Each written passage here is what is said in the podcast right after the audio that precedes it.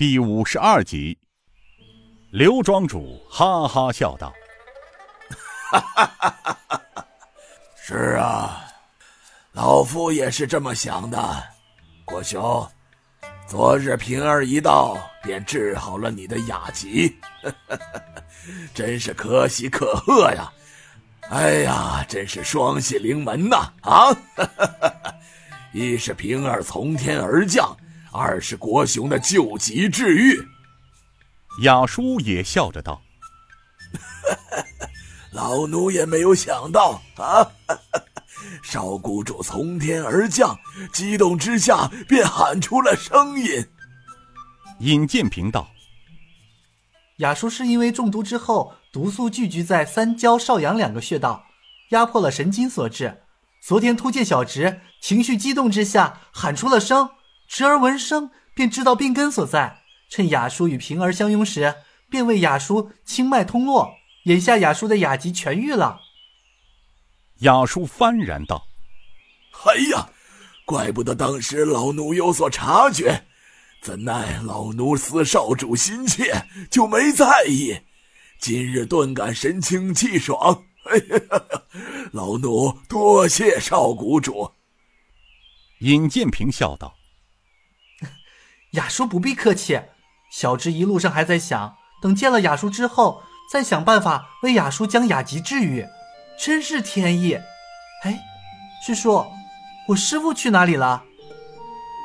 刘庄主道：“平儿，你师傅他去了南疆，不过他应该快回来了。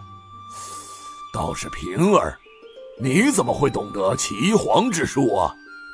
尹建平说。不敢说懂得，只会些皮毛而已。接着又将在圣殿中拜神像，无意中获得红莲教第八代圣教主天蝎子的医术点诀说了出来。听完后，刘庄主和雅叔称舌不已。正在说笑中，一个庄仆来到书房门口道：“禀庄主，门外有一人求见。”说完，递上了名册。刘庄主展开一看，哈哈笑道：“龙虎镖局周之统，那请他进来书房相见吧。”是庄主。尹建平和雅叔正要站起身告辞，刘庄主笑道：“哎，不必离开，正好你们也见一见这位中原第一镖局总镖头吧。”没多会儿。庄仆带着周之同走了进来，三人急忙起身。周之同一进门，双手一抱道：“龙虎镖局周之同拜见刘庄主。”刘庄主哈哈笑道：“哎呀，哈哈哈哈周总镖头啊，稀客稀客，幸会幸会呀！不知总镖头驾临寒舍，有失远迎，怠慢怠慢了。”总镖头，请坐。周之同坐了下来，看了看微笑中的尹建平和雅叔东国雄一眼。刘庄主会意一笑，道：“啊，总镖头莫怪，在座的两位都是老夫门中之人。”他向周之同介绍道：“这一位是残剑门的老管家东国雄，另一位。”是老夫的师侄尹建平。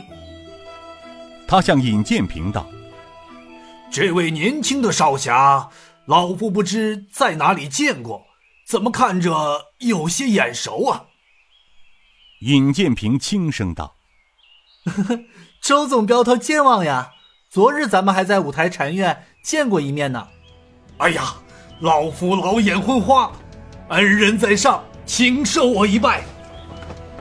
周之同大惊不已，急忙起身，推金山抱玉柱般的向尹建平拜了下去。